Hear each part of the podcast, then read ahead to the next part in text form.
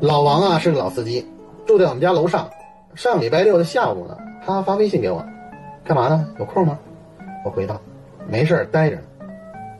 他说，没事儿就来我们家坐坐，就我一人，咱哥俩喝个下午茶，聊会儿。我痛快的答应了他的邀请，几分钟就到了他们家。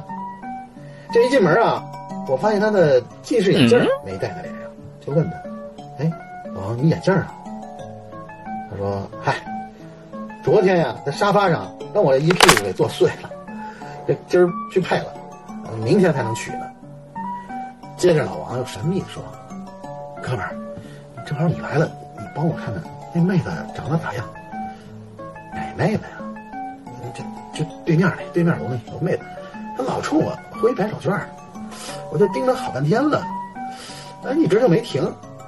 你说我这个是不是人家对我有意思呀？我这要走桃花运了吧？”说着，他嘿嘿的笑了一声。我走到他们家窗户前面。向对面望去，然后缓缓的回过头。